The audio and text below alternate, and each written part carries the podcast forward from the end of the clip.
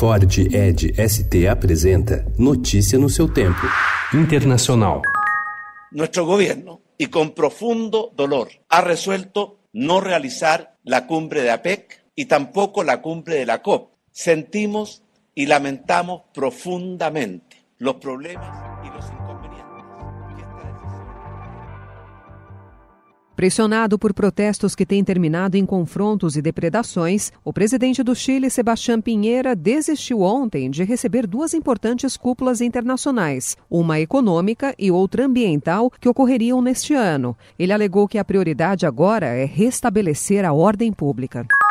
Hemos concluído os acordos a ser firmados entre el Estado Plurinacional de Bolivia y la Organización de los Estados Americanos para que se pueda realizar la auditoría integral a las elecciones generales del día 20 de octubre realizadas en nuestro país.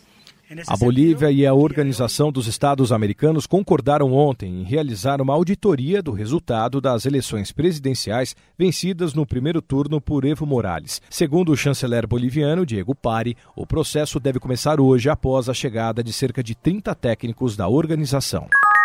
Deputados democratas que comandam o processo de impeachment do presidente Donald Trump pediram ontem ao ex-conselheiro de Segurança Nacional da Casa Branca, Joe Bolton, que deponha na semana que vem. Segundo o New York Times, a mesma solicitação foi feita a outros dois funcionários de alto escalão da Casa Branca. Segundo testemunhas que já passaram pela Câmara, o depoimento de Bolton seria crucial, porque ele teria ficado alarmado com a atuação do advogado de Trump, Rudolph Giuliani, e de outros assessores para que a Ucrânia cedesse cedesse à pressão para investigar adversários políticos do presidente. Bolton deixou o cargo em setembro, em meio a desavenças com Trump.